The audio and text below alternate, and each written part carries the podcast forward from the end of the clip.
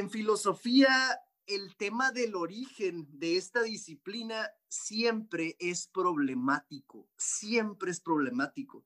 Ustedes van a ver que cada filósofo tiene que replantearse cada vez, número uno, qué es la filosofía y número dos, cuál es el origen de la filosofía, de dónde viene la filosofía, tanto en términos históricos, ¿no? O sea, en términos temporales, dónde inicia, en qué momento inicia, etcétera, tanto cuando una persona comienza realmente a filosofar.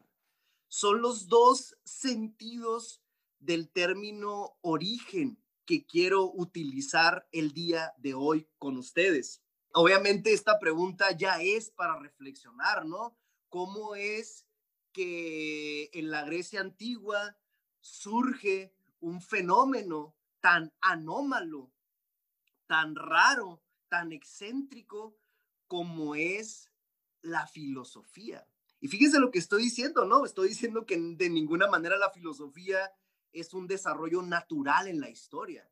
Con esto no quiero decir, y ojo aquí, por favor, con esto no quiero decir que no haya habido pensamiento en otros lugares del mundo, por supuesto. Incluso hay filósofos contemporáneos como Enrique Dussel que afirman que la filosofía es mundial. Yo estoy, yo estoy de acuerdo, sí, pero en Grecia se dio un fenómeno de autonomización de la razón, autonomización de la razón. Es decir, la razón, los procesos racionales no se utilizaban para producir con fines de utilidad, con fines prácticos, sino que un grupo de personajes comenzaron a utilizar eh, la razón como un fin en sí mismo. Es decir, dieron origen a la forma de vida teorética. Dieron origen a la forma de vida teorética. Esto es decir, pensaban por placer, pensaban por el placer de pensar.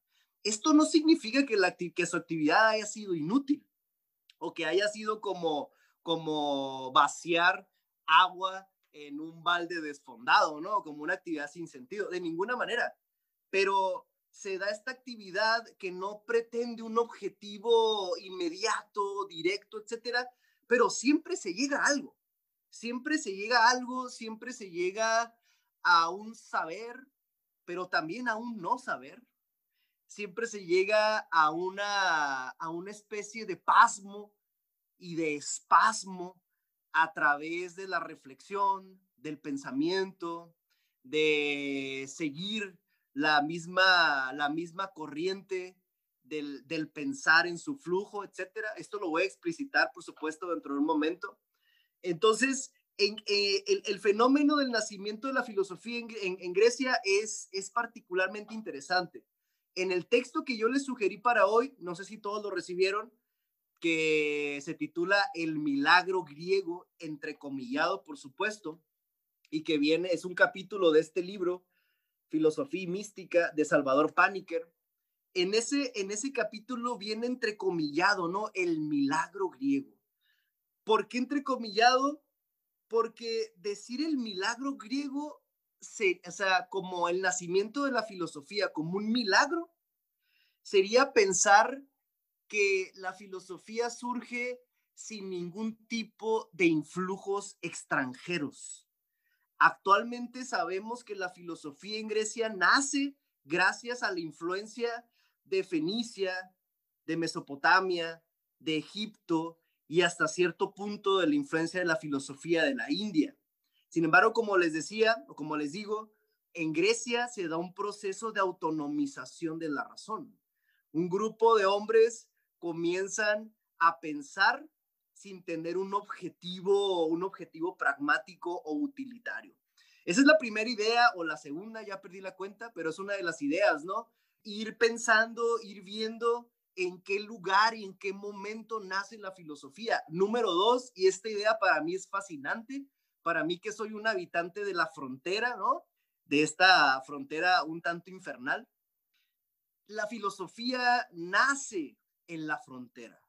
La filosofía nace en lo que actualmente es Turquía y que cinco siglos antes de Cristo, cuatro siglos antes de Cristo, eran colonias griegas. Eran colonias griegas que estaban en continua comunicación con el Medio Oriente, principalmente con Persia y con Egipto. ¿Por qué es importante esta idea? ¿Por qué es importante considerar esta noción de frontera aquí? Porque vamos a ver cómo es que los pensadores fronterizos de esa época, al tener contacto con la diferencia, es decir, con la novedad, con otras religiones, otras costumbres, otras cosmovisiones, otros hábitos, eh, otras creencias, etcétera, tuvieron que empezar a relativizar sus propias creencias, costumbres, religión, cosmovisión.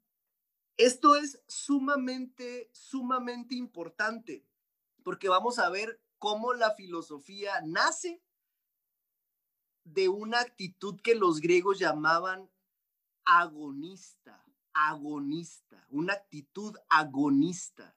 ¿Qué significa la actitud agonista?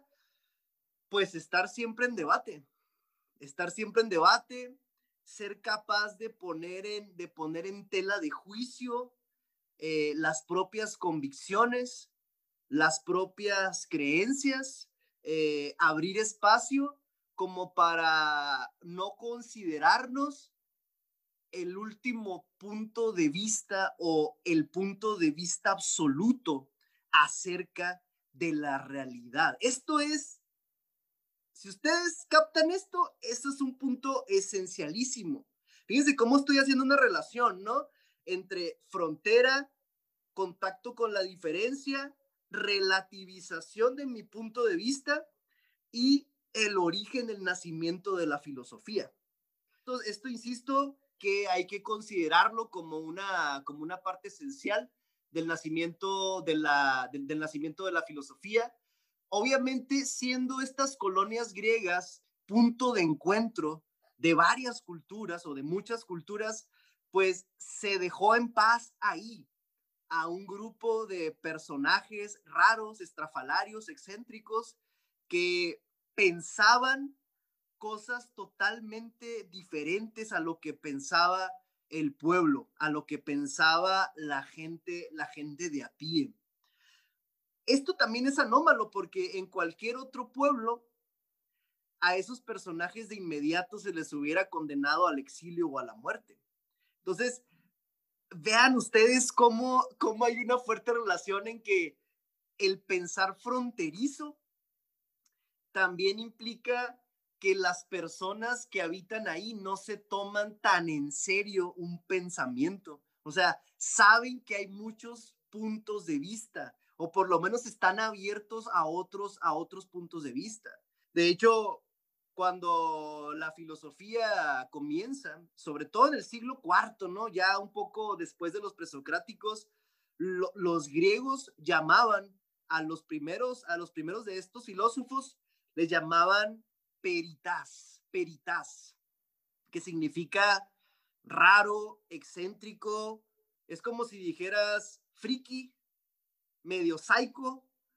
A los griegos se les hacía muy, muy, muy, muy chocante el hecho de que un filósofo como Anaxágoras de Clasomenes dijera que los astros no son dioses, sino bolas de fuego ardiente. E, e, eso, eso para los griegos era, era tan chocante que provocaba incluso, incluso una, una, una cierta ira, un cierto rencor, ¿no? ¿Cómo es posible que haya personas que están diciendo cosas totalmente salidas de eh, lo que es acostumbrado pensar? Y observen cómo, cómo es una afrenta, es una afrenta o suele ser una afrenta el hecho de que la filosofía nos cuestione los, lo que estamos acostumbrados a pensar.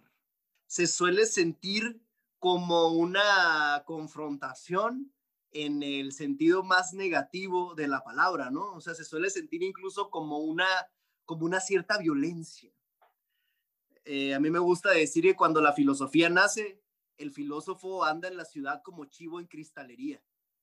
Nadie lo entiende, su voz es desaforada, todo el mundo lo ve como un rarito al filósofo. Eh, tiene este componente la filosofía.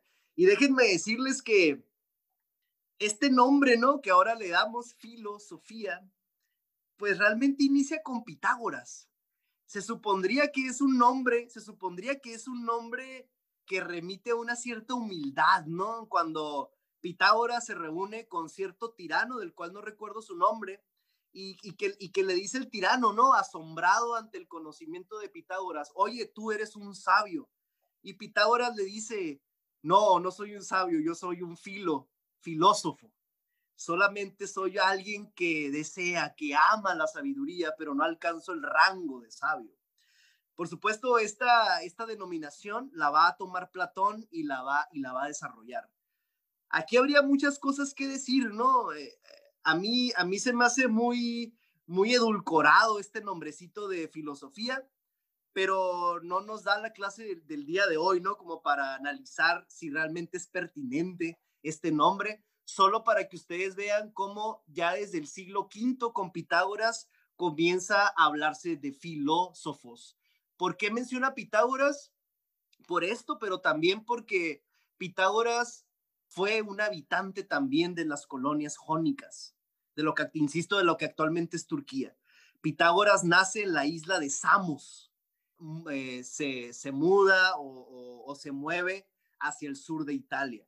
Entonces estamos ante este primer grupo de filósofos que habitan la frontera, que viven en las, en, las colonias griegas, que tienen una cierta libertad de palabra, que inauguran también eh, la, actividad, la actividad filosófica como un, como un pensamiento libre.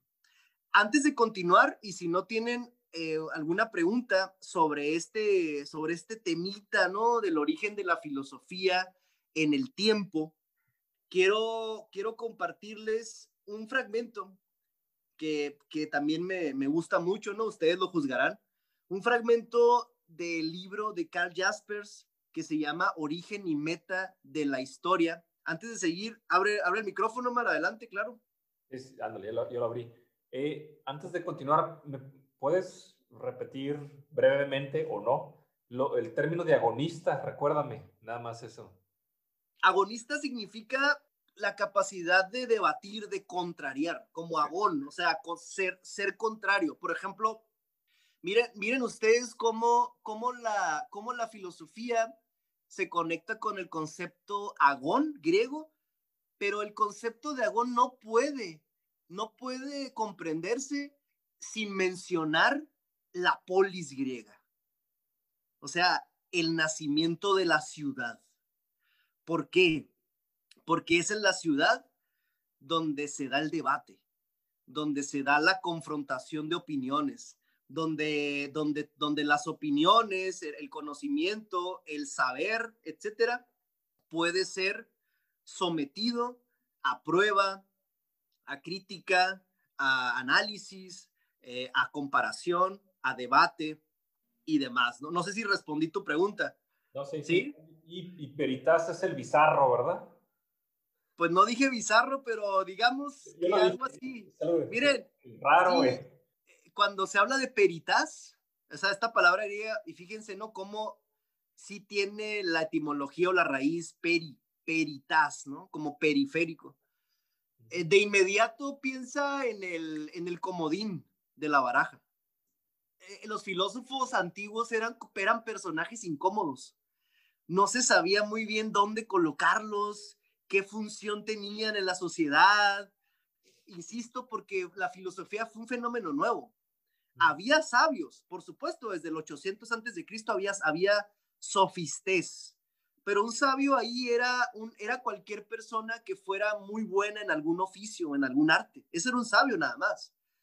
Pero la figura del filósofo como alguien que piensa cosas raras, que está lleno de pensamientos extraños, eh, eh, etcétera, pues da nacimiento a esta denominación de peritas, ¿no? Que tú le dices bizarro. El fragmento que les quiero compartir entonces es el siguiente de Carl Jaspers. Observen cómo en este fragmento Jaspers plantea de alguna manera una, una filosofía de la historia. Dice lo siguiente. En Occidente la filosofía de la historia estaba fundada en la creencia cristiana. En las grandiosas obras de San Agustín hasta Hegel veía esta creencia el paso de Dios en la historia. Las acciones por las cuales Dios se revela son los capítulos decisivos. Así decía Hegel todavía. Toda la historia va a Dios y viene de Él. El advenimiento del Hijo de Dios es el eje de la historia universal. Nuestra manera de contar el tiempo es el testimonio cotidiano de esta estructura cristiana de la historia universal. Pero la creencia cristiana es una creencia, no la creencia de la humanidad. Fíjense qué inteligente Jaspers, ¿no? La falla estriba en que tal criterio solo puede tener validez para los cristianos creyentes pero tampoco en Occidente el cristianismo ha ligado su concepción empírica de la historia a esta creencia. Una proposición de fe no es para él una proposición de intelección empírica del proceso real de la historia. Para el cristiano, la historia sagrada sepárase de la profana como cosa de distinto sentido. Incluso el cristiano creyente puede investigar la tradición cristiana misma como otro objeto empírico. Y luego dice, en, el siguiente apartado, Jaspers habla de lo que él denomina el tiempo eje o la época axial. O sea, después de hacer una crítica de la historia o de la creencia en la historia cristiana, ¿no? De la manera en que se describe la historia, Jaspers habla acerca del tiempo axial o del tiempo eje. Y observa lo interesantísimo que dice. En este tiempo, es decir, del siglo octavo al siglo segundo antes de Cristo, se concentran y coinciden multitud de hechos extraordinarios. En China viven Confucio y Lao Tse. Aparecen todas las direcciones de la filosofía china. Piensan Mozi, Chuang-Tse, Lietzu y otros muchos. En la India surgen los Upanishads. Vive Buda. Se desarrollan como en China todas las tendencias filosóficas desde el escepticismo al materialismo, la sofística y el nihilismo. En el Irán enseña Zaratustra la excitante doctrina que presenta al mundo como el combate entre el bien y el mal. En Palestina aparecen los profetas desde Elías, siguiendo por Isaías y Jeremías.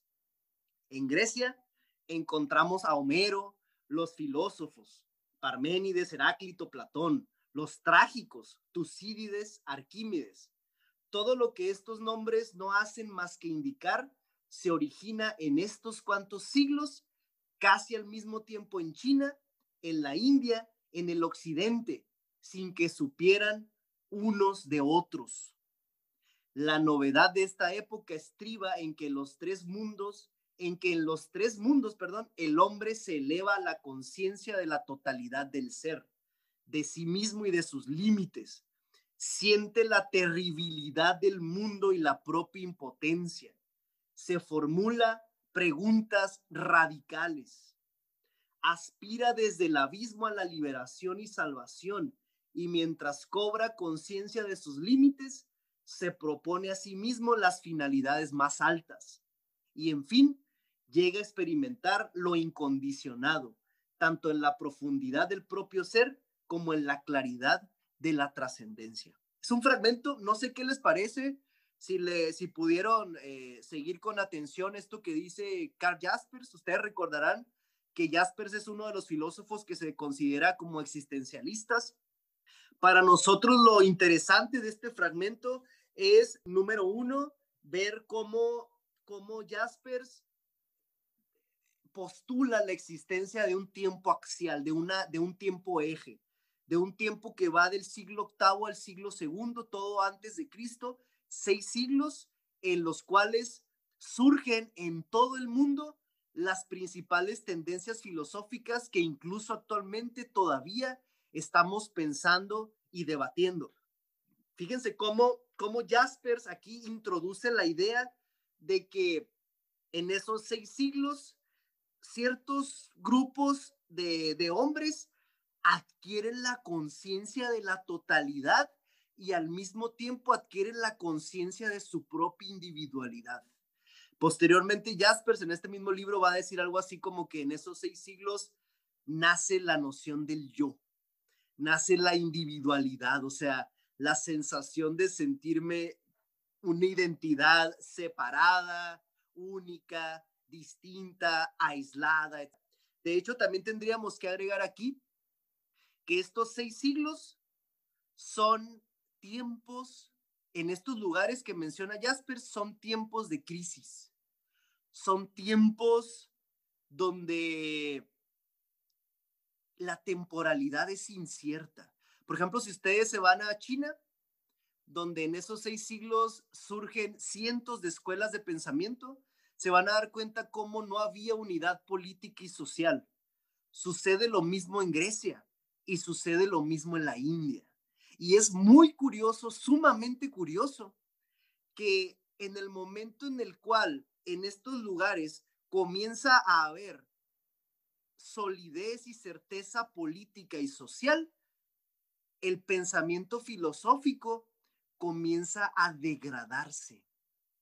Por ejemplo, en el tercer siglo antes de Cristo en Grecia, Alejandro Magno, tercer siglo antes de Cristo en la India, con el, con el advenimiento del imperio de Chandragupta, y en el siglo segundo antes de Cristo con el primer gran imperio unificado en China. La filosofía surge en una época de oscuridad, en una época, insisto, de crisis, en una época donde los humanos, o por lo menos ciertos grupos, estuvieron obligados casi obligados a repensar su relación con el mundo. Esto es decir, que en épocas de crisis el pensamiento se diluye, las certezas se nos escapan de las manos. Como diría Marx, ¿no? Parafraseando a Marx, todo lo sólido se desvanece en el aire como en épocas de crisis, en épocas de menesterosidad, que diría Heidegger, en épocas de, de deseo, de pobreza espiritual, es cuando tenemos que tornarnos hacia las cuestiones más esenciales, hacia las cuestiones más vitales y volvernos a preguntar, volvernos a preguntar qué son las cosas, qué estamos haciendo aquí, ¿no? Hacia dónde vamos y qué, qué es todo esto que me rodea y además sentir un temblor por el hecho de estar existiendo, que por cierto es de las cosas más asombrosas que hay, ¿no? A mí no me gusta repetir la frase de Aristóteles que dice, ¿no? La filosofía nace del asombro, porque luego la agarran los políticos y dicen, ah, hemos perdido la capacidad de asombro y eso y eso me revienta. Entonces, yo más bien, a mí más bien me gusta decir cómo la filosofía inicia cuando sentimos un espasmo por el hecho de estar vivos, de estar existiendo.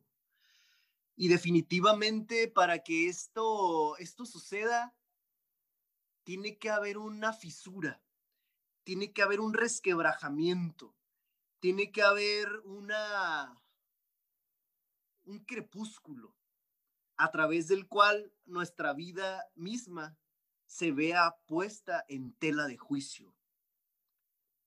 Ah, eh, ahorita que estabas comentando esto, que las crisis traen algo nuevo, eh, me recordé de la Edad Media al Renacimiento, ¿no? Como, como, como este, hubo esta, eh, en esta Edad Media hubo ah, pues todos los movimientos estos, eh, ¿cómo se llaman? Ah, de la quema de brujas y este, no me acuerdo el nombre exactamente, pero, pero después de eso viene el renacimiento. Inquisición, Laura. Inquisición, Inquisición.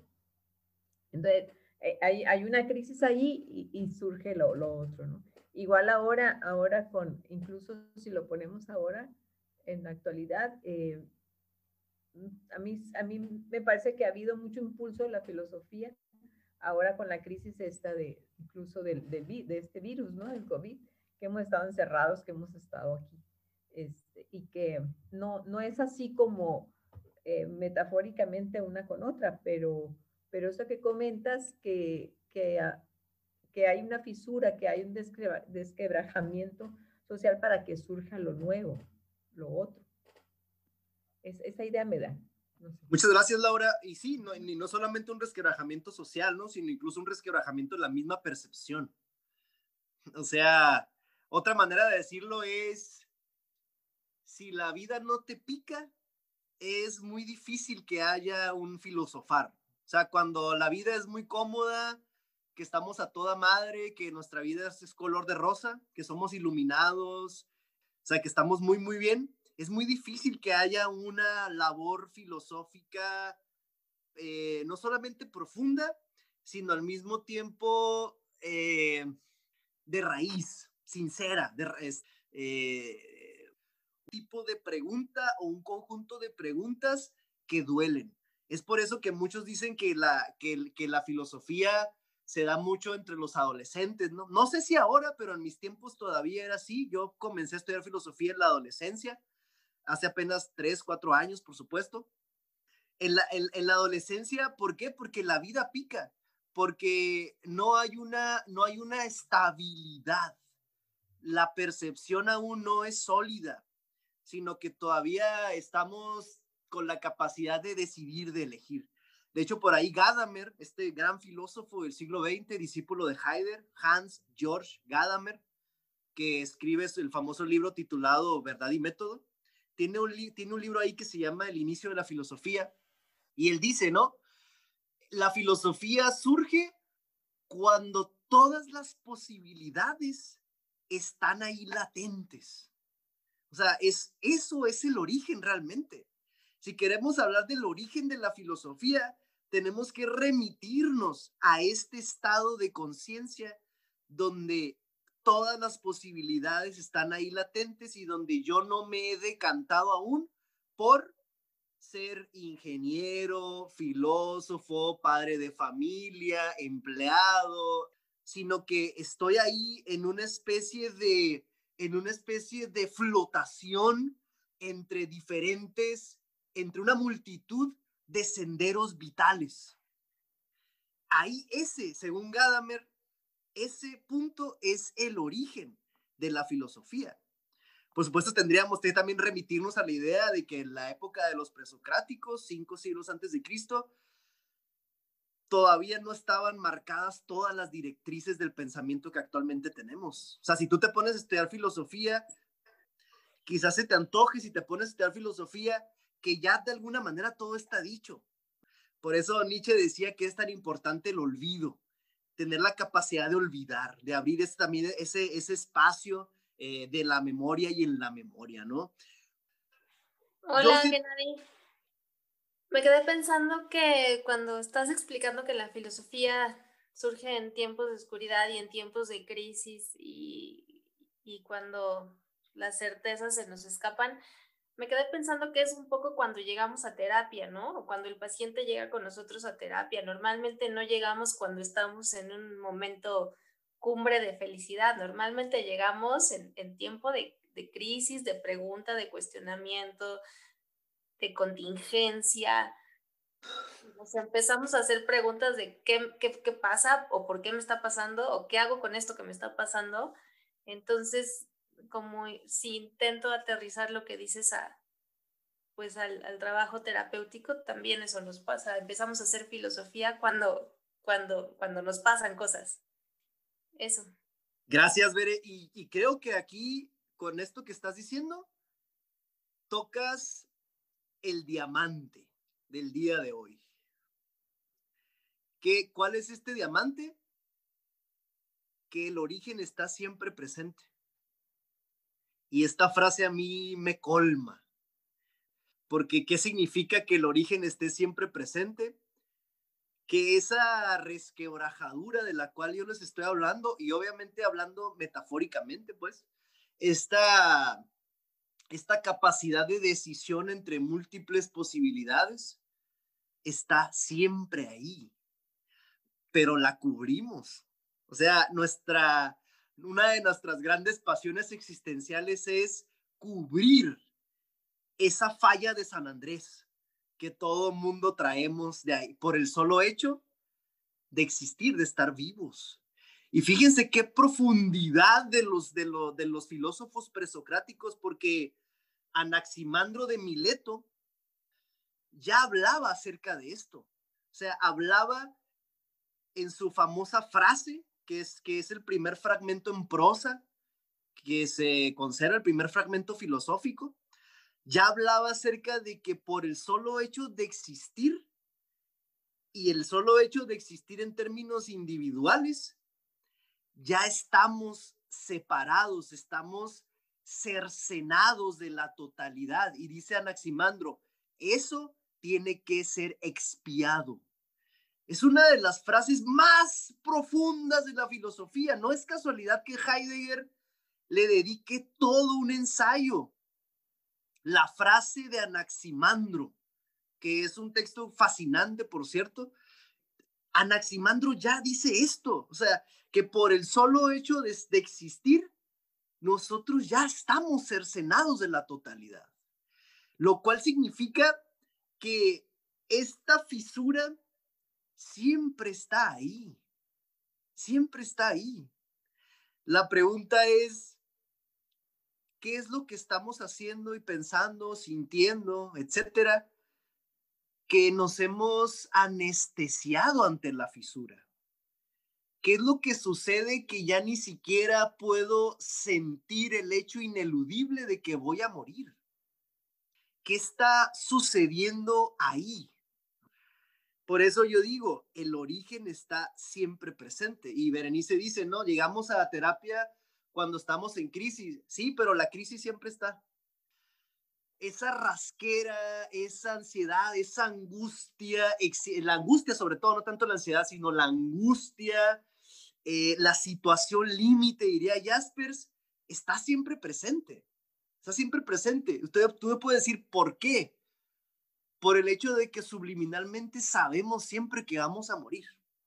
Eh, y, estamos aparte arrojados en un mundo que es hostil. Estamos en una vida que nos agrede, que nos tira, que nos tira golpes constantemente. Entonces eso, eso siempre está ahí, como una constante. Por eso aquí tengo un libro, un libro hermosísimo, extraordinario que se llama Origen y Presente de Jan Hebser el título dice muchas cosas, ¿no? Origen y presente. El origen está siempre presente, dice Jan Hebser. Entonces, muchísimas gracias por el comentario. Eh, esto me, me sirvió para traer agua a mi molino y hablar de Anaximandro, como ustedes pudieron, como ustedes pudieron darse cuenta. Y les voy a leer la frase, ¿no? Para aprovechar el pánico. Dice, allí donde está la génesis de las cosas que existen, allí mismo tienen estas que destruirse por necesidad, pues ellas tienen que cumplir mutuamente expiación y penitencia por su injusticia conforme al orden del tiempo. Obviamente es una frase críptica que requiere, requiere una exégesis, requiere aplicarle una, una hermenéutica, con el comentario anterior, lo que hice yo fue resumirles, ¿no? Eh, un, comentario acerca de esta frase. Y lo que voy a rescatar a continuación es el hecho de que Anaximandro de Mileto hable en esta frase de la génesis, del origen. ¿Por qué es importante? Porque estos primeros filósofos, aquellos que originaron la, la labor de la filosofía, buscaban o se preguntaban por el origen común a todas las cosas. Repito, se preguntaban por el origen común a todas las cosas. Ustedes en los manuales de filosofía van a ver esto de origen, de Génesis, como arge, arqué, A-R-J-E, arqué. O también a veces lo escriben con CH, ¿no? Arche o, ar, o arge. Pero es es el origen común a todas las cosas. Y observen cómo cuando alguien plantea esta pregunta, ya se requiere un cierto nivel de abstracción. O sea, yo pregunto, ¿qué es lo común a todas las cosas? Obviamente estoy preguntando por algo que no es visible, por algo que no es ninguna cosa. ¿Sí me están siguiendo? O sea, por algo que no se puede reducir a esta taza con mate que tengo aquí enfrente, al teclado de mi computadora, que no se puede reducir a ninguno de ustedes o a ningún objeto del que estén ustedes rodeados en este momento, sino que está preguntando por algo que de alguna manera está en el fundamento y nutre, nutre a todas las cosas. Y vaya pa pinches preguntitas, ¿no? O sea, yo no sé si actualmente tengamos la fortaleza para formularnos ese tipo de preguntas, pero eso es el nacimiento de la filosofía. El preguntarme por aquello que es común a todas las cosas. Y actualmente quizás hasta nos parecería ingenua esta pregunta, pero hay que reconocer cuánta osadía, cuánta voluntad, cuánto valor se requiere para hacer este tipo de investigación, ¿no? Eh, a, tal, a tal grado que, que, cada uno de estos filósofos dio una respuesta distinta. Ustedes recordarán que era que Tales de Mileto, por ejemplo, dijo, ¿no? Ah, pues es el agua. Y luego, y luego Anaxímenes dijo, es el aire. Y Heráclito el fuego. Pero miren, no piensen que estos filósofos eran mensos. Tales de Mileto no dijo que todo, que todo, que lo común era el agua todo porque creyera que todo tuviera agua sino porque el lenguaje que utilizaban estos primeros filósofos estaba íntimamente vinculado aún al mito. Es decir, estas respuestas son altamente metafóricas. Cuando Tales dice que es el agua, en realidad está utilizando una metáfora para expresar algo que al mismo tiempo es fluido, pero que permea a todas las cosas y que también se transforma en todas las cosas. voy a hacer una pausa aquí. Quiero, quisiera escucharlos, cómo están, preguntas sobre este asunto, porque yo entiendo que a lo mejor todas estas explicaciones pues forman parte del gremio filosófico, ¿no? O sea, a lo mejor son, son explicaciones como muy, muy metafísicas, pero quiero que sepan que en esta época axial que describe Jaspers, esa era la pregunta. Incluso en China, la respuesta fue el Tao. O sea, Confucio, Mozi, Lao Tse, Xuanze hablaban del Tao como aquello que unifica todo, que unifica todas las cosas. En la India se hablaba de Atman Brahman, por ejemplo, ¿no? Y es asombroso cómo todos estos filósofos consideraron esto una percepción, no solamente algo que de pronto después de comer se les haya ocurrido porque sí. O sea, fue una, fue una percepción. eso me interesa muchísimo afirmar, expresar el día de hoy. Lo vamos a ir viendo sobre todo en Heráclito y en Parménides, como cuando Parménides habla del ser, que fue el primero en hablar del ser, ¿no? cuando Parménides habla del ser, claramente es una, es un tipo, es una forma de percepción, es un estado de conciencia. Es un estado de conciencia que Parménides describe como eterno, inmutable, uno, ahora. El mismo Heidegger, en, un texto que se llama ¿Qué es eso de filosofía? Dice, la filosofía en la época de los griegos no era un oficio, era un estado de conciencia. ¿Y ahora en qué se ha convertido la filosofía? En una mendiga materia aburrida de la prepa, expuesta esquemáticamente por un abogado. o sea,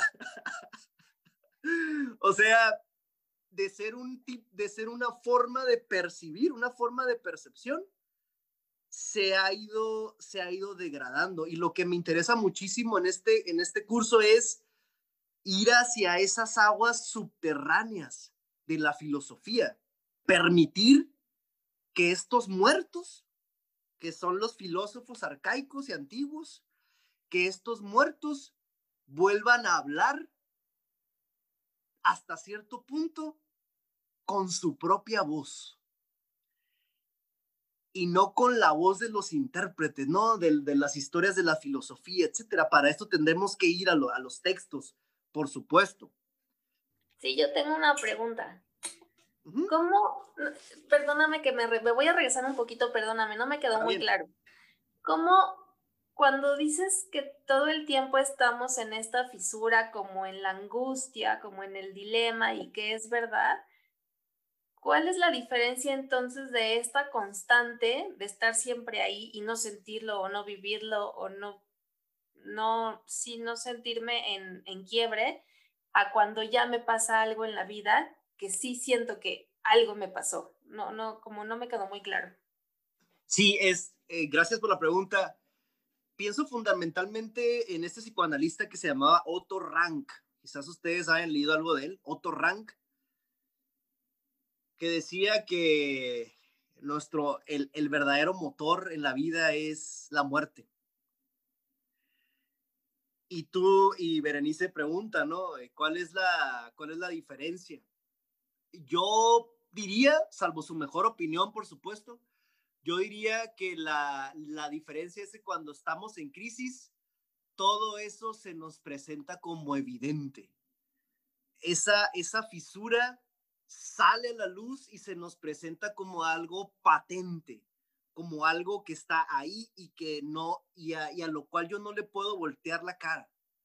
Por eso Heidegger decía que los estados de angustia los lazos que nos atan al mundo cotidiano y a las actividades cotidianas se rompen y entonces podemos, podemos sentir otra vez ese estado de indeterminación eh, al cual también Heidegger le llamaba el estado de menesterosidad o el estado de pobreza.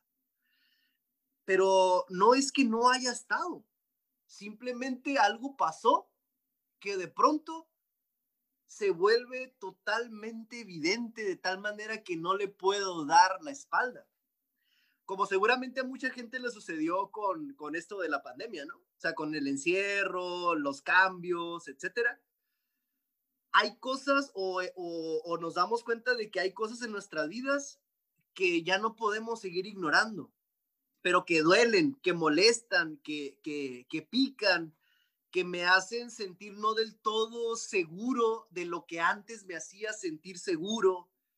Eh, todo esto implica no solamente hacernos conscientes de, la, de esa fisura, y empleo la palabra conciencia no solamente como saberlo, sino también como sentirlo, ¿no? Estar en contacto con, estar ahí, estar en eso, o sea, awareness diríamos, ¿no? O sea, estar en eso, estar ahí.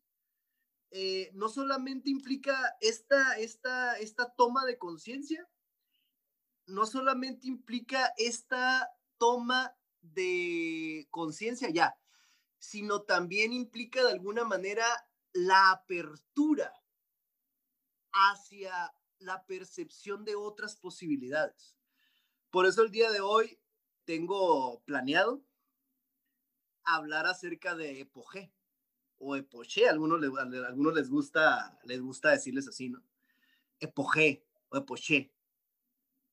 Porque la filosofía en su origen no puede pensarse sin la epogé. Y antes de seguir con el tema, que, con el tema de la epogé, voy a leer un comentario aquí que tengo, que no sé de quién es. Dice Ludi, una constante de la naturaleza es la incertidumbre. Esa, esa está buena, esa está buena. Habría que ver más de cerca, ¿no? Si, si la incertidumbre, pues la sabemos o la sentimos o no sé, yo creo que la incertidumbre es un tema que hay que pensar mucho, porque al mismo tiempo me hace, me, se me viene a la mente la idea de que no podemos vivir sin algunas certidumbres, ¿no? Entonces, esto de la incertidumbre de que la vida es azarosa, de que existe esta, esta fisura, obviamente la, nuestras relaciones sociales, las instituciones, se podría decir incluso que casi están diseñadas para hacernos olvidar esta fisura. El mismo Nietzsche lo dice. Dice Nietzsche algo así como que la totalidad de las instituciones humanas están creadas para que la fuerza del pensamiento se desvíe, para que, para que los humanos no podamos concentrar nuestro pensamiento y pensar nuestra vida. Entonces, hay que, hay que pensar esto, ¿no? Hay que, hay que pensar y repensar estas, estas ideas y también considerar que, como les digo, gran parte de lo que hacemos, de nuestras relaciones sociales, de nuestros vínculos con el mundo, están destinados a apagar esta sensación de fisura, que volviendo a otro rank, al que a quien les comentaba, él, él, él diría, pues en el fondo sabemos que vamos a morir en el fondo sabemos que hay ahí una, una resquebrajadura, una resquebrajadura primordial. Y todo lo que hacemos es, es, es, es con, con nuestros pies, con nuestras raíces en el sentimiento de la muerte, aunque no lo formulemos de manera auténtica. Pero conseguir dinero, conocimiento, parejas, viajes, viene movido por eso. Y no tiene nada de malo. Aquí, aquí el asunto es qué tan auténticamente podemos asumir eso. Y qué tanto eso nos puede eh, ser de utilidad para generar otros puntos de vista acerca de lo que es el mundo, de lo que puede ser el mundo. Al final de cuentas, la filosofía es una disciplina de las posibilidades. ¿Por qué es una disciplina de las posibilidades? Porque si, si una persona me presenta a mí una idea como sólida, la filosofía o el acto de filosofar pasa por el hecho de que yo la ponga en cuestión y de que, y de que piense que eso que me están diciendo puede ser de otra manera distinta o puede no ser de esa manera. Sí, voy. Ya se me olvidó. Eh, bueno, este, estaba entendiendo lo primero como cuando como si viviéramos como robots, ¿no? Haciendo cosas, este, voy a trabajar y de pronto llega un momento en el que te pones a pensar, ¿y para qué voy a trabajar? ¿Y, cómo es mi vida? Y, y, cuestionarte, ¿no? O todo el tiempo tenemos el desayuno, comida de cena, ¿y por qué la vida es así? Entonces, entiendo esto como esa parte de, de que siempre está presente la, esta como ansiedad y esta angustia, o este como preguntarte o el pensamiento. Este, así entiendo esto que explicas de, de, que siempre estamos en crisis y no nada más cuando se llega a un consultorio, ¿no?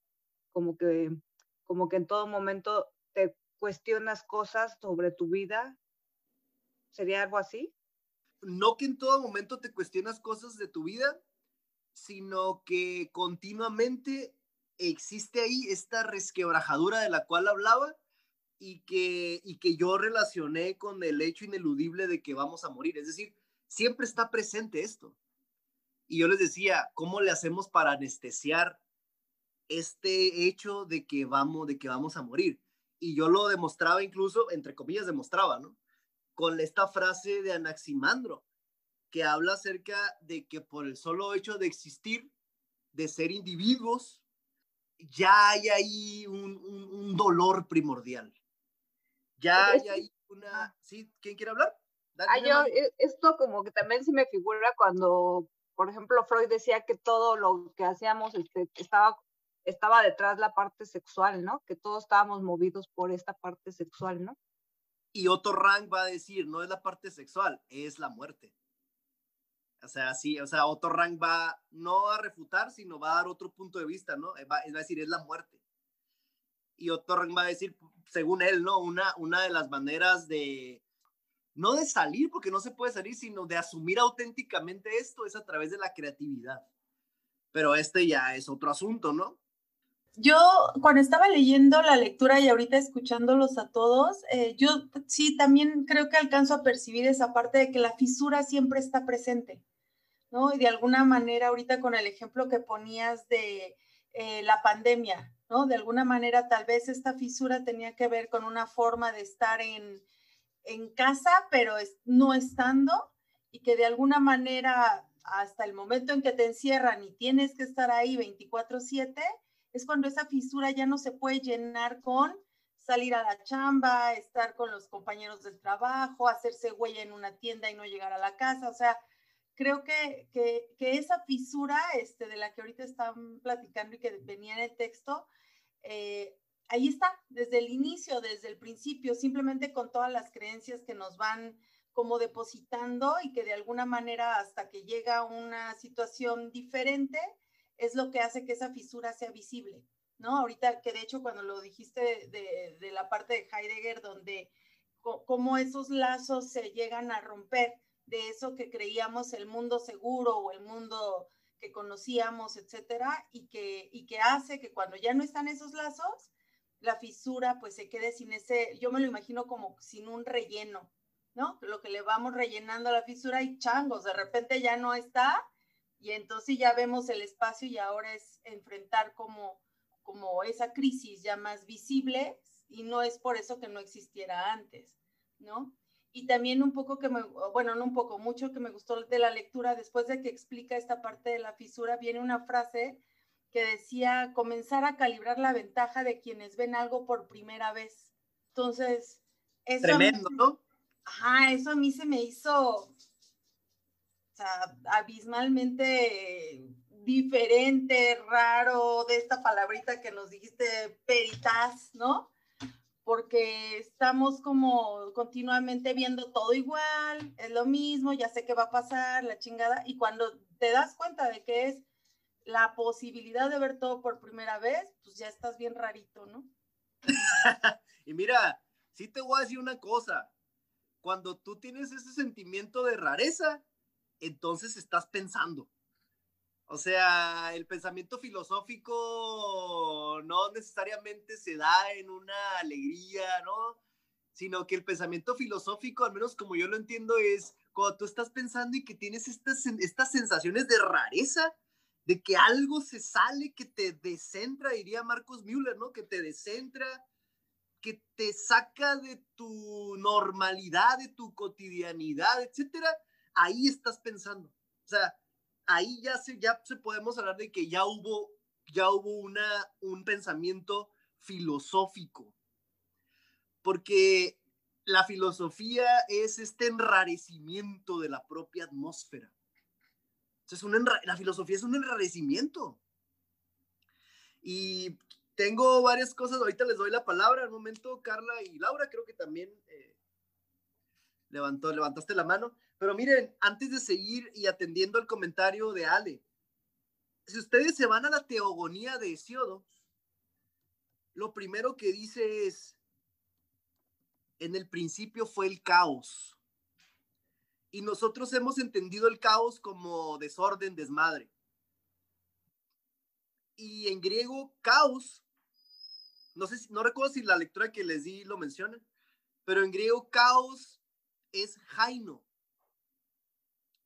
Y jaino significa abrir, abrir una herida. Jaino significa un resquebrajamiento. Significa el abrirse de una fisura, como algo incluso geológico, ¿no?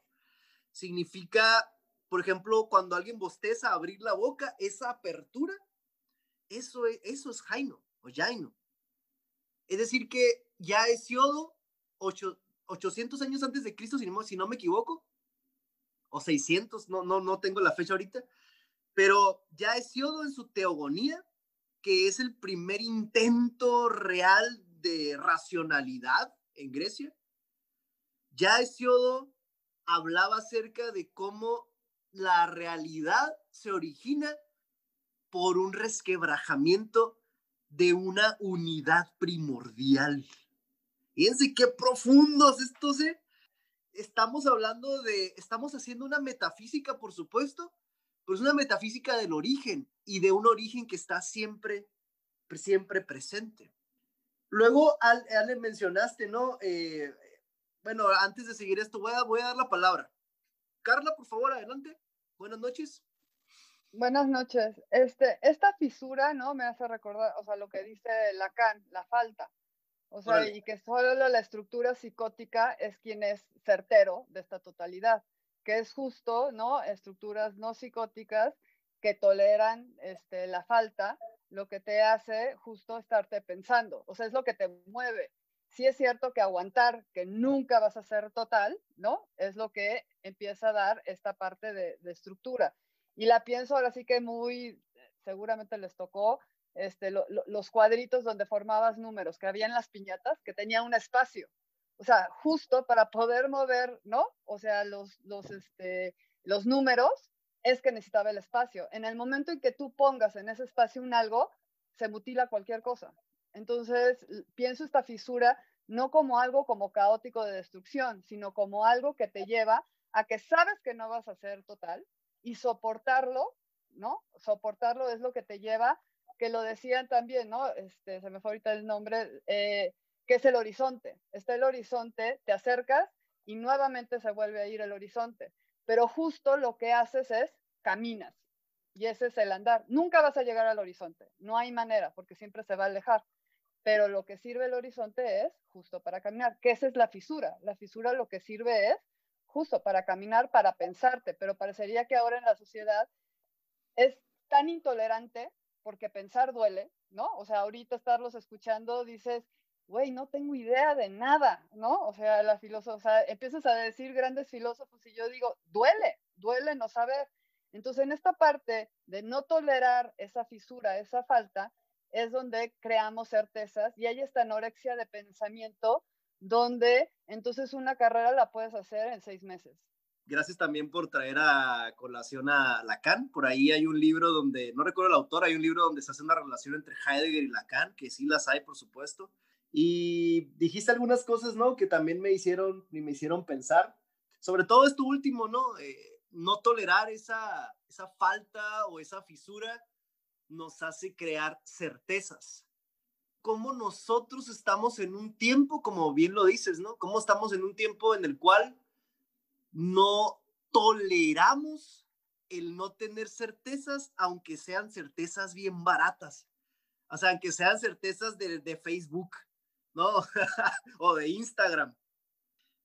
Pero yo pienso que hacer filosofía es vivir con esta falta. O sea, es ir ahí, incluso ir ahí. O sea, verla, ver la falta. No, no es casualidad que, que la filosofía sea, siga siendo una búsqueda. O sea, como también lo dices, hablas del horizonte y de este espacio que se va haciendo, que se va agrandando, ¿no? Como la tortuga y Aquiles, que Aquiles nunca lo alcanza, nunca lo alcanza. La filosofía es esa búsqueda. Y como diría Richard Tarnas, esa es la pasión de la mente occidental. O sea, iba a decir una expresión muy folclórica de Baja California, ¿no? Buscarle ruido al chicharrón, buscarle tres pies al gato. Eh, formularte este tipo de pensamientos, ser conscientes de la falta, de la fisura y aún así seguir en esa búsqueda como un intento de recobrar una unidad primordial perdida, que en realidad la ciencia, la ciencia es una manera simbólica de recobrar esa unidad primordial, de antes del caos. La filosofía también es una forma simbólica de recobrar esa unidad primordial, pero simbólico, simbólico, es, es, la, es cultural, ¿no?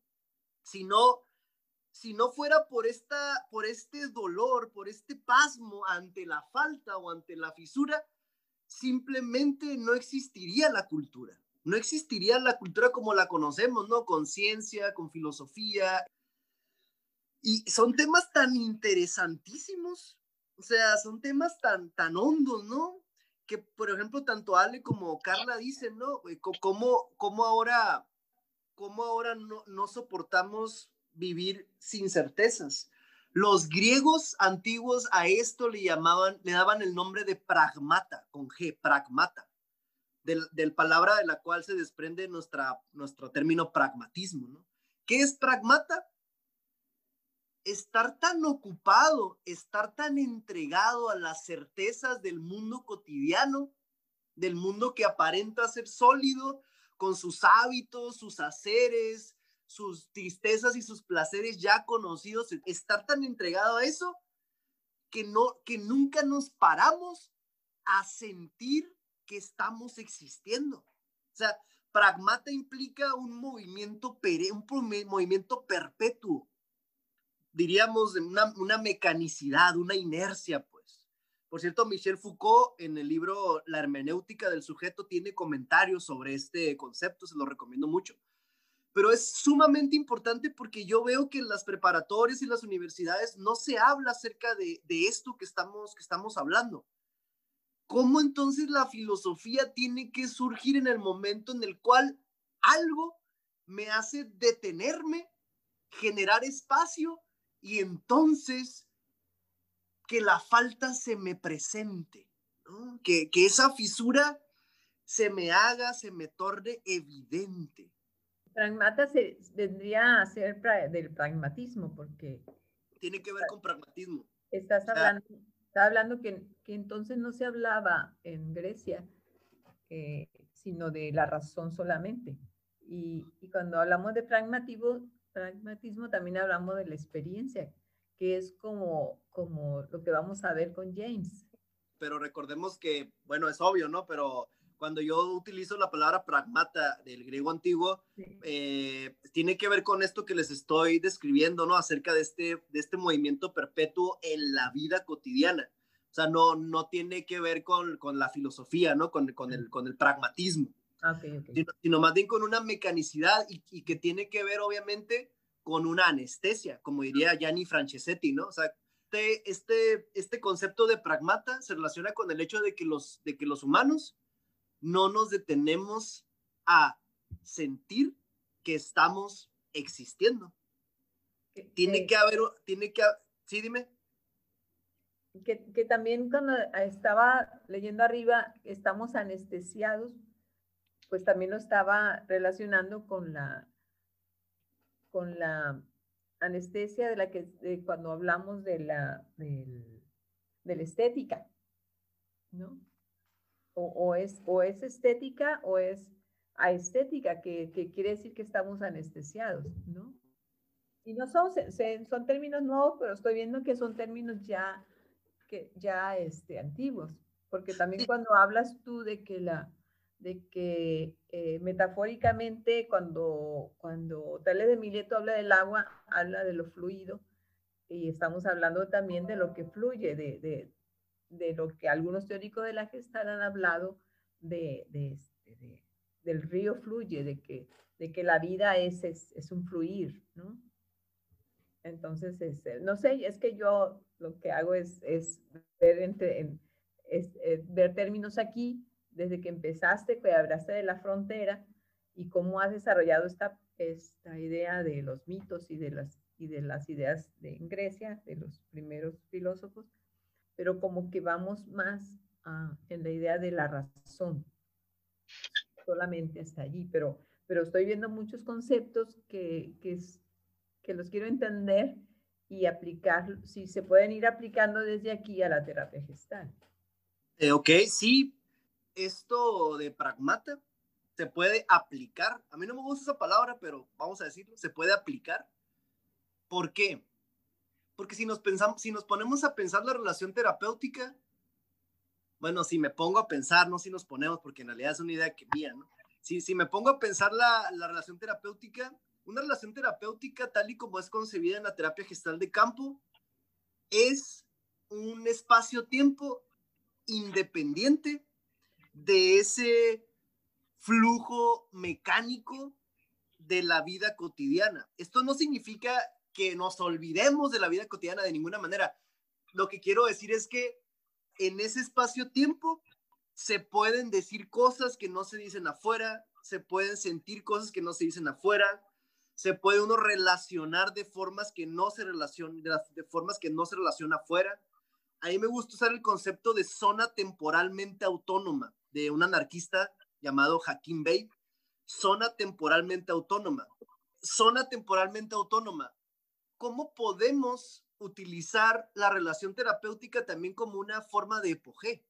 O sea, como una forma de abrir espacio ante la luz, ante la inmensa potencia que tiene el pensamiento normalizado, naturalizado, mecánico, muy ligado a un estado, una especie de adormecimiento. Eh, ¿Cómo, ¿Cómo se puede utilizar la relación terapéutica para abrir espacios hacia otras perspectivas y hacia otras posibilidades? No sé si me explico con esto.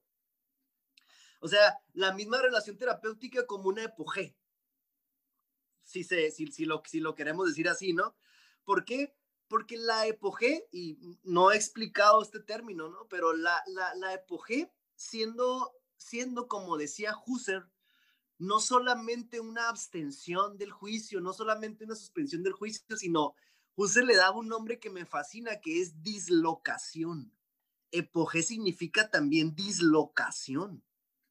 ¡Qué curada! ¿Qué significa dislocación? Una dislocación, dislocar algo significa, en términos de poje, que, que te que separas algo, que separas, que, que haces una distancia con respecto a algo, ¿no? Y, al mismo tiempo esas partes pues están ahí, pero la misma relación como una, como un epoge implica una, una desconexión e implica por el solo hecho de ser apertura ya una nueva sensibilidad u otra sensibilidad y también otra corriente de pensamientos.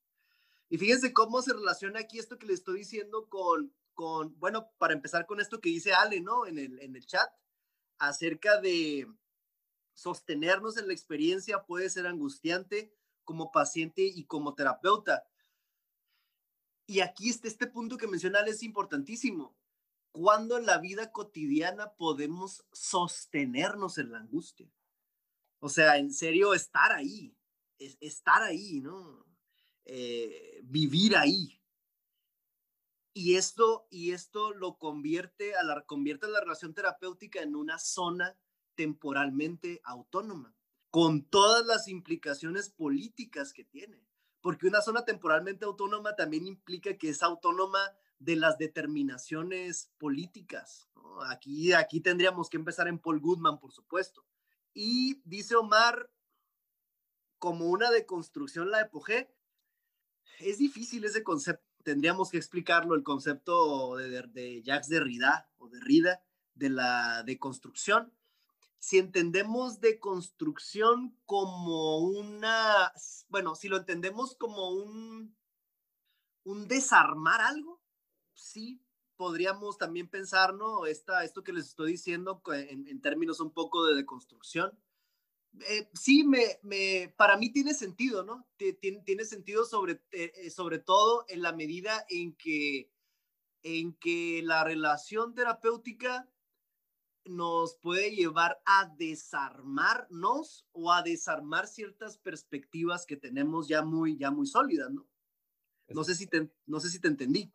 Sí, y es que eh, se me vino solamente porque justamente comentaste esto que yo no había escuchado realmente de, de que también la epoge en Husserl era también dislocación, que es como separar, pero las partes están ahí entonces me imaginé como una deconstrucción desde ese punto de vista, ¿no? Como de, de que estás dislocando las partes, pero se pueden ir deconstruyendo. No sé, se me, se me vino eso a la mente desde eso que comentaste acerca de Husserl, ¿no? Eh, sí, porque deconstrucción implica que tú revisas cuáles son los fundamentos sobre los que están montados, sobre lo que está montada una narrativa. Y eh, pues desafortunadamente pues hay muchas cosas que decir, ¿no? Pero cuando hablamos de narrativas, pues de inmediato se aparece aquí a un lado de mí Marcos Müller, se aparece el tema de la mitología en la Grecia antigua eh, y, y, otros, y otros tantos asuntos, porque a través de las, de, las preguntas, una narrativa puede ser deconstruida. Es decir, se puede empezar a ver sobre qué una narrativa está montada, sobre creencias, sobre supuestos no revisados, sobre una actitud, una intencionalidad muy solidificada. Entonces, por ahí yo miraría tu, tu comentario. Recordemos también que Derrida tiene una gran influencia de la fenomenología, por supuesto, ¿no? Sí. Me gustó, me gustó esta idea porque eh, Marcus Müller dice que no, que, que hay que dejar que la narrativa se dé, que la, que la narrativa sea. Y, por, y en gran medida por eso titulé la conferencia de hoy Origen, mito y filosofía. ¿Por qué? Porque si vemos de cerca la filosofía, pero también la relación terapéutica es un mito. Pero aguas, porque no quiero decir que sea un mito en el sentido de que sea una mentira o algo falso. Este sentido de mito hay que deshacernos de él. Mito es una narrativa, mito significa un discurso. De hecho, entre los griegos antiguos, un mito, ojo aquí, un mito es un discurso que le da un fundamento a la existencia. No es casual que los griegos antiguos educaran a sus hijos usando mitos. Y ahora como nuestro lenguaje está muy degradado, usamos la palabra mito de, de formas realmente tontas, ¿no? Como, ah, el coronavirus se cura poniéndose un collar de ajos en el cuello. Ah, eso es un mito. O sea, eso es mentira, eso es algo falso. O también como decir, ¿no? Eh, eh, eh, Maluma Baby es un mito. O sea, quién sabe qué significa eso, ¿no? Pero así se usa. es decir, lo usamos de formas, de, de, maneras degradadas. Ya no, nos, ya no sabemos, nadie nos dijo que un mito es una narrativa que le da un fundamento a la existencia. En ese sentido, entonces, nosotros tenemos que pensar la filosofía, esto que estamos haciendo en este momento también es un mito. Es decir, es una narrativa que, se, que está surgiendo, que se está dando entre nosotros y a través de nosotros, ¿no? Que no estaba planeado, por cierto. O sea, no estaba planeado la manera en que, en que se iba a dar. Pero tenemos que ver cuál es el mito sobre el cual está fundada nuestra existencia. ¿Cuál es nuestra narrativa primordial? ¿Sí me estoy explicando con esta idea? O sea, llega una persona, un consultante, y su narrativa, su discurso, ese es su mito, su mito fundacional. O un aspecto de su mito fundacional, ¿no? Y aquí lo interesante es que ese mito fundacional tiene una, valga la vuelta, o, la, rima, ¿no? Tiene una función específica dentro de su manera de orientarse en el mundo.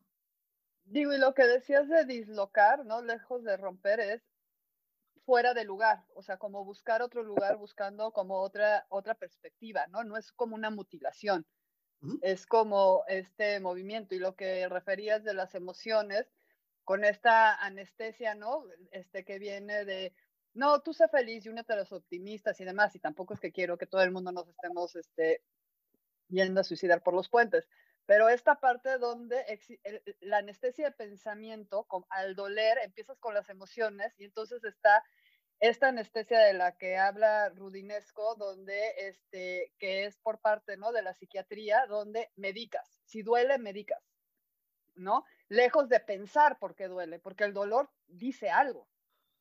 Y, gracias, muchas gracias por tu comentario, Carla. Y ahí el asunto es también cómo podemos trasladar lo que dices, ¿no? Eh, no solamente al dolor físico, orgánico, sino también cómo estamos acostumbradísimos a consumir, iba a decir aspirinas, pero quiero algo más fuerte, ibuprofeno, algo más fuerte, ketorolaco, algo más fuerte, tramadol metafísico. O sea, estamos muy acostumbrados a, a tomarnos tramadoles metafísicos. Básicamente, ahí está, ahí está lo que cubre la fisura primordial, ¿no? La falta que decías, la falta. Cómo nos hemos inventado muchas cosas para eso.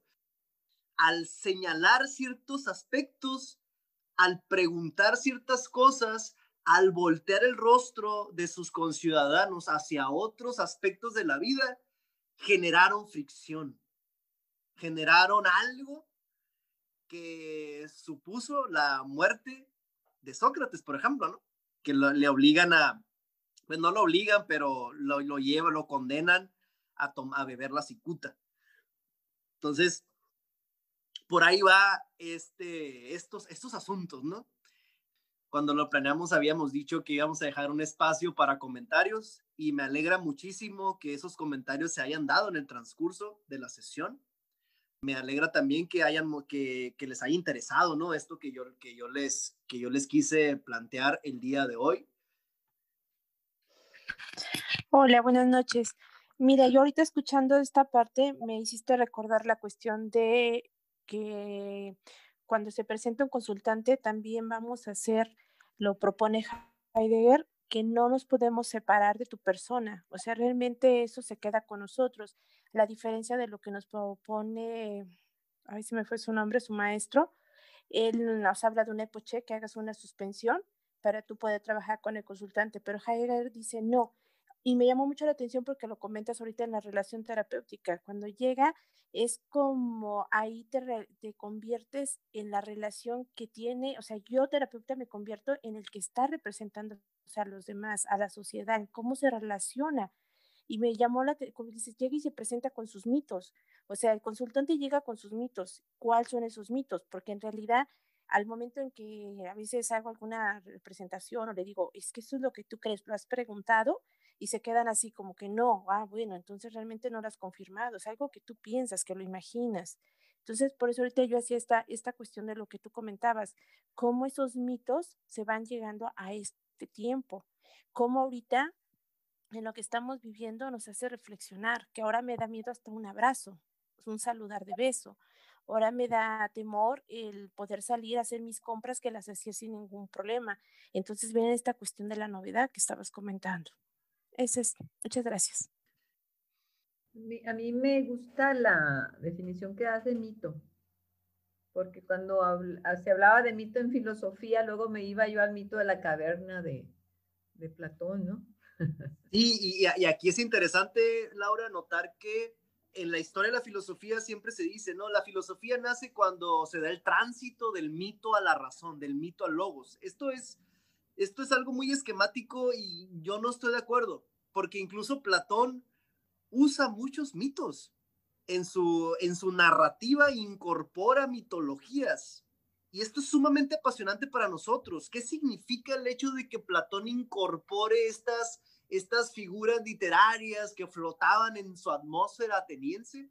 Implica que cuando el mito se filosofa, cuando se le aplica una, una cierta hermenéutica, el mito explota su sentido. ¿Por qué?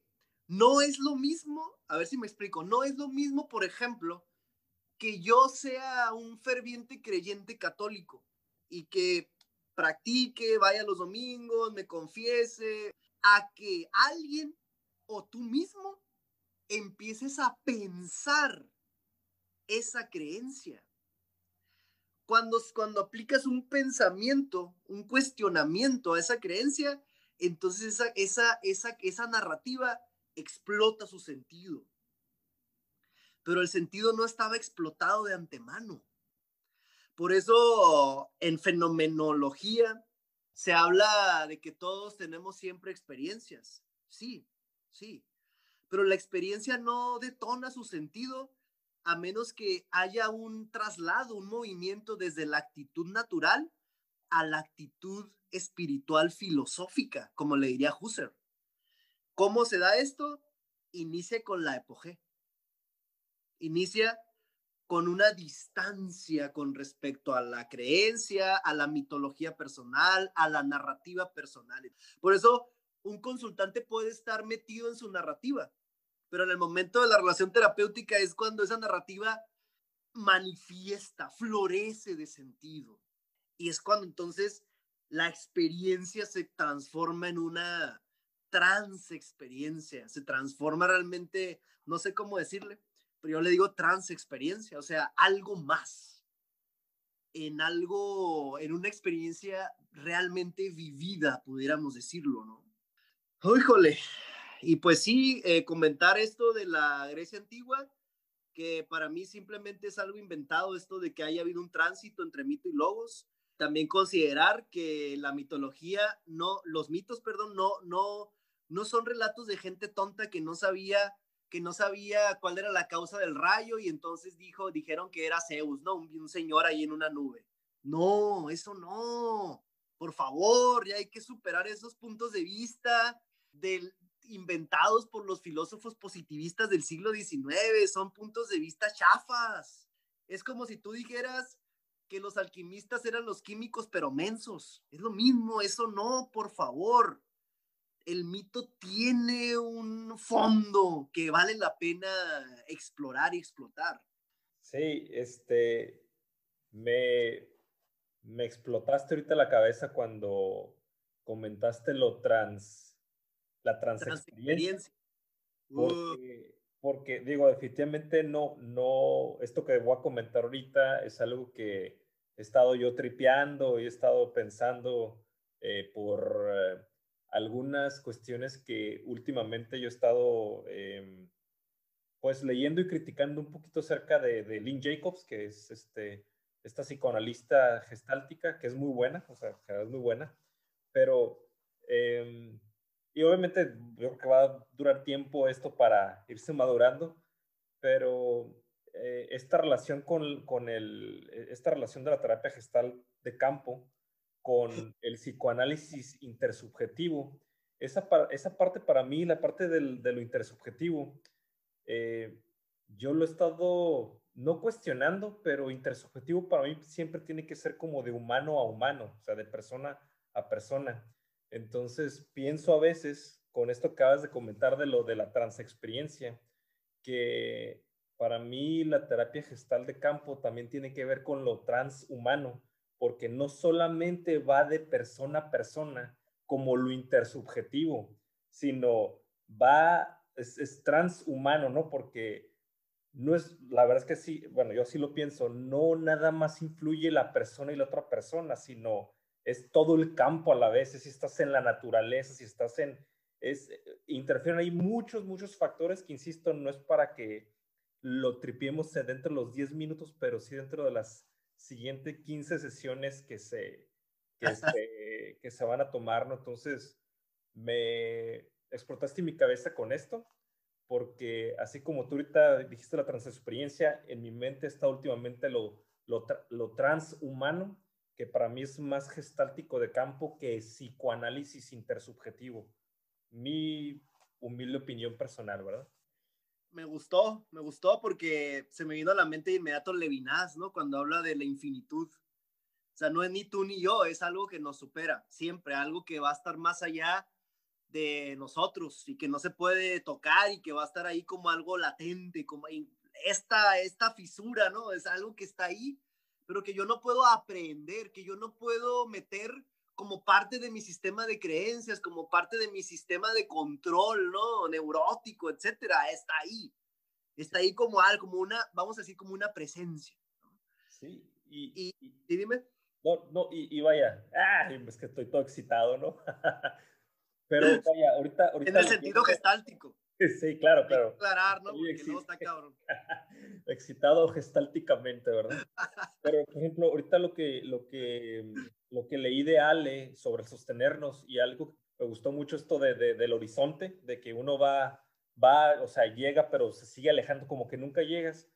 Pues es algo así me parece que este horizonte, esta fisura, que sí genera angustia, pero es algo que te mueve hacia allá, ¿no? Y, que, y, para mí eso, eso que, ah, que no sé cómo nombrarlo, para mí es lo que yo le llamo transhumano, ¿no? Ya, ya supera lo intersubjetivo de persona a persona y es lo que nos mueve hacia allá, ¿no? Y, y claro, es angustiante y hay que sostenernos y todo esto, pero pues por ahí va el asunto. Eh, hay que recordar aquí que Jean-Marie, para no hacerla cansada, Jean-Marie de la Croix le llama, pues él lo puede decir porque, pues porque es él, pero yo no lo puedo decir, pero Yanmari sí, él le llama Dios. Exacto, la relación es Dios. Pero yo, yo no lo puedo decir, pero él sí. Y yo tampoco. Omar, ahorita que citaste a, a Levinas, No, bueno, fue, fue Gennady, ¿eh? Fue Gennady. Me acordé de, un, de una cita que él, bueno, no una cita que él, sino que él lo dice. Dice, juntos, pero no todavía. Entonces e, es esta misma idea del horizonte que comentaba Carla, ¿no? O sea, siempre va a haber una, una, una cierta distancia y que y, está, y está bien, porque en el momento en que yo me apropio de ti, entonces caigo en lo que él llamaría la totalidad. O sea, yo, yo soy totalitario, yo ya soy pues Müller también lo dice, ¿no? Totalitario, yo ya caigo en un pensamiento de control político, yo ya, yo ya sé quién eres, yo ya te controlo, pero como estamos en la fisura, siempre va a haber algo que se me escapa de Sí, pero, pero además en, en el PHG, acordémonos de la definición de self, y, y, que el self siempre está en constante claro. ¿no? Entonces, en, en realidad todo, cuando hablamos de filosofía y vemos todas estas propuestas de todos esos autores, lo, para mí, para mí este, es como estar buscando la, e, eso, eso, entendernos eh, en nuestra angustia, en nuestra desesperación, en nuestras situaciones límites. Y, y, este, para venir aquí a, rematar con el self, que, que, en realidad no me conozco a mí misma jamás, pues porque el presente va cambiando constantemente. Claro, claro. Gracias, Laura. Y ya por último, una dominguera. Heráclito de Éfeso decía, por más caminos que recorras, jamás lograrás encontrar los límites del alma.